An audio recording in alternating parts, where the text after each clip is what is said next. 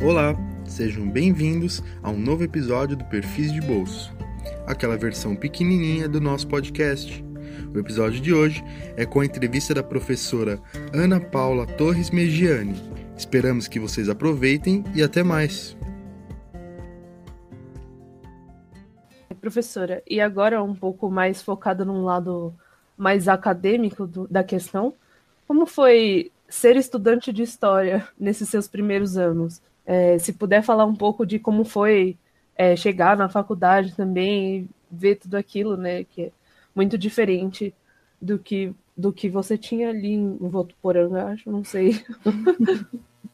Era assim, era muito diferente, mas assim, isso na verdade eu só entendo agora. Na época era como se fosse um, um sonho que eu estava realizando, porque eu queria estar ali, a faculdade era o mesmo espaço que a gente tem hoje, as mesmas salas, com alguma diferença em relação ao espaço do vão, porque a gente tinha um bar ali embaixo, onde agora, né, é, ao lado do Caís, aquele espaço que ficou fechado durante muito tempo, era uma lanchonete grande, com umas mesinhas todas ali para fora, de umas mesinhas de concreto, a bebida era liberada, então, a faculdade também era um espaço de sociabilidade muito agradável, né? era muito gostoso estudar lá, porque a gente ia para a aula, saía às cinco e meia, seis horas e ficava com os amigos conversando ali embaixo.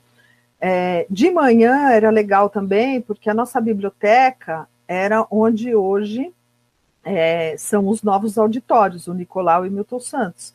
A biblioteca era ali só de história e geografia. Então, era lá também, como não tinha muito espaço é, igual hoje, assim, ou era lá no bar, ou era dentro da biblioteca. Então, a biblioteca era bem barulhenta, porque todo mundo ficava conversando, né? A gente entrava, onde aquele saguão hoje, com aquele chão brilhante, é, era onde ficavam as mesas de estudo e onde são os auditórios, aquela coisa que desce, né, que é inclinado, era uma escada, você descia e os livros ficavam lá embaixo. Ainda na minha época, não se podia entrar no, nas estantes dos livros, eram as bibliotecárias que buscavam. É, mas a gente chegava cedo, então meio dia e meia, uma hora já estava lá mais ou menos para encontrar os amigos e tal, começar a conversar. Quando tinha que preparar um seminário, a gente ia antes. Então, essa biblioteca, depois ela ela abriu para consulta dos próprios alunos entrarem, então já depois, quando eu já estava no mestrado, a gente já entrava lá para ver o acervo, para procurar os livros. E quando você queria estudar no silêncio mesmo, se concentrar, a gente ia para a biblioteca da filosofia e ciências sociais, que era onde ninguém conversava. Lá era bem quieto. E das letras a gente nem ia muito, porque era muito longe, tinha que atravessar o prédio inteiro. Ah, não, na minha época as letras ainda eram nas colmeias é, depois que construíram o prédio das letras e eles subiram, mas antes era ainda lá embaixo. A gente também adorava ir lá, porque era diferente, era aquelas salas de colmeias, então a gente ficava procurando os lugares e tal. Eu sempre fui muito curiosa com a USP, em saber tudo que acontecia nos prédios, nos lugares, né? Os nossos professores eram muito longe da gente, muito. Não tinha nenhum que conversava com a gente com todo respeito, assim, eu não falo isso com, com ressentimento, não. Era assim que funcionava, né? Então a gente tinha é, professor Upiano, professor Fernando Novaes, professor Carlos Guilherme Mota, né, professores muito, muito renomados, e a gente ia lá, entrava na sala, assistia a aula, Anitta Novinsky também foi minha professora de Brasil Colônia. Então a gente ainda estava naquela fase, porque o regime de cátedra, em que o professor titular da cadeira ele era ele era o conferencista, né? A gente naquela época era ainda o modelo francês. O titular da cadeira fazia uma conferência para os alunos todos no auditório na primeira parte da, da aula. Depois dava um intervalo, aí nós éramos divididos entre os professores que não eram os catedráticos e professores mais jovens e tal. Então, Uh, eu peguei a reforma desse sistema. Então, os meus dois primeiros anos era assim: a gente chegava, entrava no auditório, eu fiz à tarde, vespertino. Todo mundo entrava, então vamos lá. O professor Upiano, de antiga, dava a conferência do dia. Então, ele falava uma hora e meia, eu não entendia nada, nada, nada, nada, nada que ele falava, né? Dos trabalhos dos dias e do. Não, não entendia nada. História antiga era assim para mim. O que eu mais queria estudar era história antiga e eu cheguei lá e foi muito difícil. E aí, depois do intervalo, a gente ia para salas é, com. dividir a turma em, em duas ou três turmas para fazer os seminários. Aí a gente conseguia conversar um pouco mais com o professor. Então, no meu caso, antiga, por exemplo, eu tive com a Marlene Suano, que era uma professora dura, mas ela ensinava a gente a ler os documentos, ela fazia um seminário ótimo. Tanto que no meu histórico eu falo, no primeiro ano, a única nota boa que eu tive foi com a Marlene, porque os outros eu não entendia nada, né? É, metodologia também era muito difícil.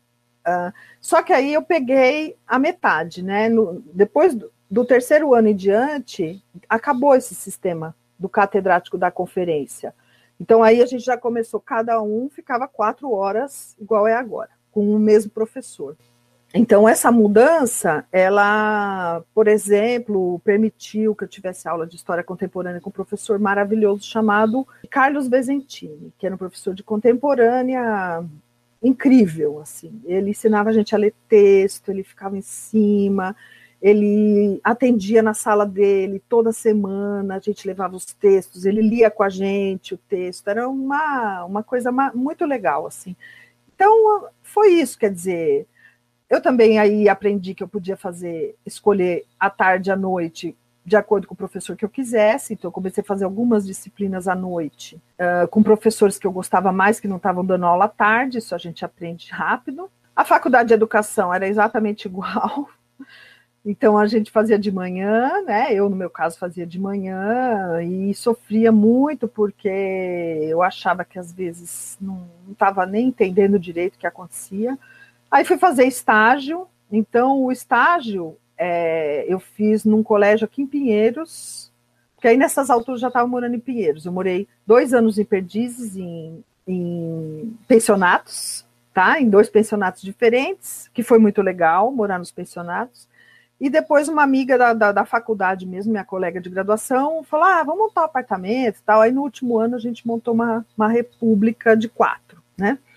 E a gente foi morar em Perdizes, e eu e ela fizemos estágio juntas no Colégio Alves Cruz, que é onde eu voto até hoje. Então, é, foi muito legal, porque aí a gente entrou em sala de aula, a professora deu turmas para nós, então comecei a dar aula no último ano da faculdade. Então, eu não fiz pesquisa na graduação, não tinha pesquisa na graduação, né? A gente, a gente fazia trabalhos para os professores, né? Mas assim, é, posso contar, poderia contar as vezes que eu passei do corredor das salas de aula para o corredor dos professores. A gente nunca ia nos gabinetes.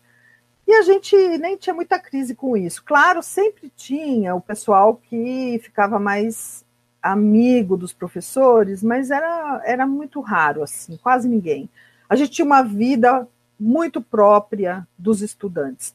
Eu não fui é, nem representante docente, nem, também nem tinha muito nem membro do centro acadêmico, mas a gente participava da vida, né? Inclusive, outro dia, uma amiga achou um, um jornalzinho da nossa época, o nosso, a nossa época chamava Serrate, Centro Acadêmico de História, e aí tinha um, um jornalzinho chamava Demiurgo.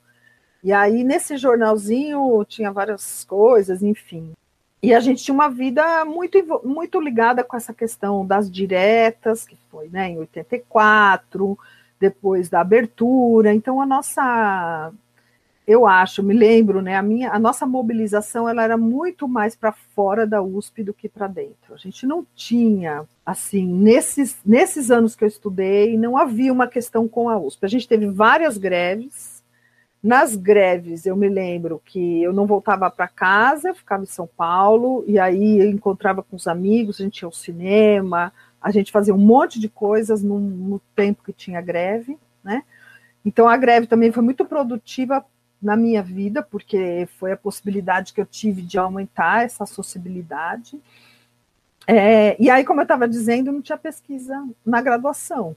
No último ano, a professora de Lu, de Brasil Independente, a partir de um trabalho que eu fiz uh, sobre a revolta do contestado e a questão do messianismo, da expectativa de retorno de Dom Sebastião tal, é, ela me chamou para entrar num grupo que não tinha nada a ver com isso. ela gostou do trabalho e aí ela convidou alguns alunos para fazer parte do projeto dela, que era a Memória da Escravidão e Famílias Negras em São Paulo, pelos 100 anos da abolição que ia acontecer em 1988.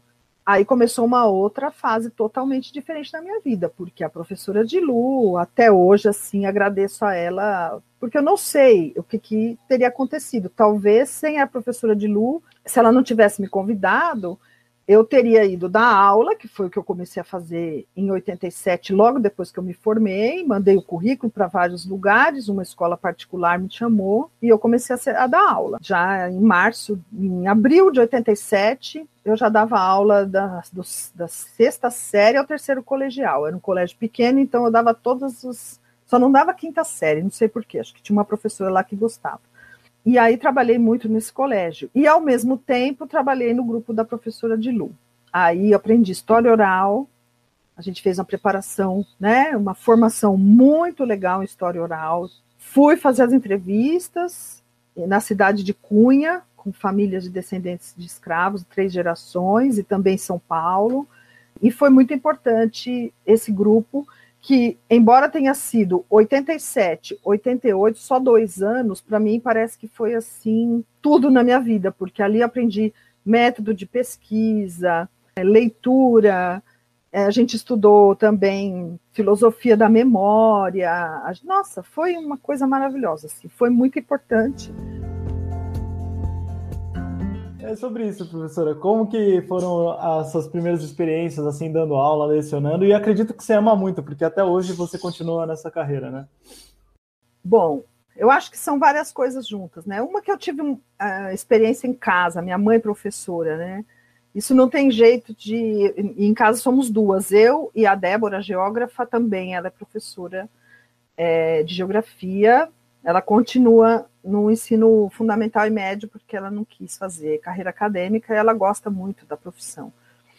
Então eu acho que começa aí, já. E eu era professora de música desde os 13 anos, eu acho. Eu estudava num conservatório lá no interior e a, e a dona do conservatório me chamou para dar aula de piano para as crianças pequenas. Então eu também muito nova já dava aula de música, né?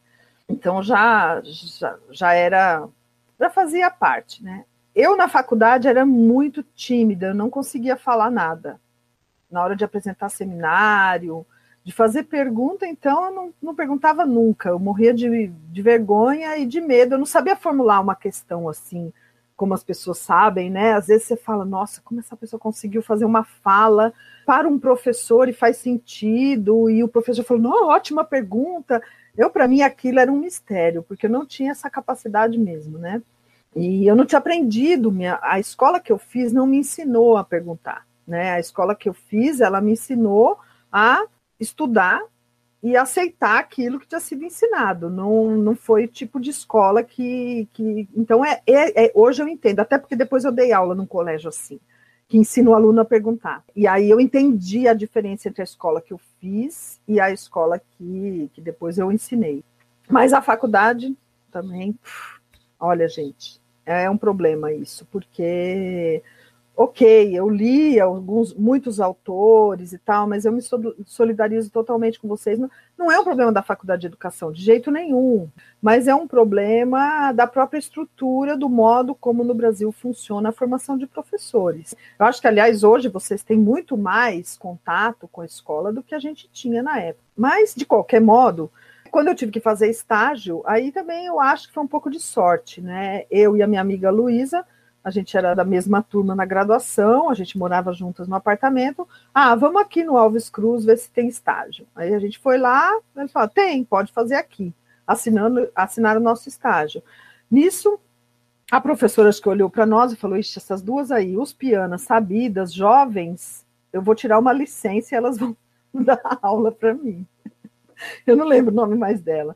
E aí ela botou a gente, cada uma numa série. Eu acho que eu fiquei na oitava e a Luísa ficou na sétima. Então, a gente deu aula de história no estágio, no lugar da professora. Né? Aí eu já caí mesmo assim. Era um colégio, é um colégio bom, ótimo até hoje, é, no sentido de que tem estrutura. Bom que eu quero dizer é isso, tem estrutura. E a escola, então, permitiu que a gente trabalhasse. Naquela época era lousa e giz e garganta. Material fotocopiado, né, que a gente distribuía, livro didático. Então, acho, aí é que tá. Eu acho que a experiência do estágio, como ela foi bem sucedida, é, eu, a, a, lembrança que eu tenho, assim, não tinha concurso nos anos 80 para você entrar como professor da rede, porque não, isso não se colocou na minha vida. Eu não sei responder por quê, e eu acho que eu não tenho amigos daquela época que foram ser professores na rede pública.